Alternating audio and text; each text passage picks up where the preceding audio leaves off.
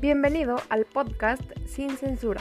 Conoce el perfecto balance entre filosofía, psicología, ciencia y, por qué no, meramente opiniones acerca de las cosas que creemos que no son importantes, pero son las que rigen nuestro carácter, acciones o incluso estado de ánimo. Seguro que a lo largo del día tienes 20 minutos, piénsalo. El trayecto en el transporte público, en el coche, tal vez mientras cocinas o antes de dormir. Tú elige el momento y nosotros te lo platicamos.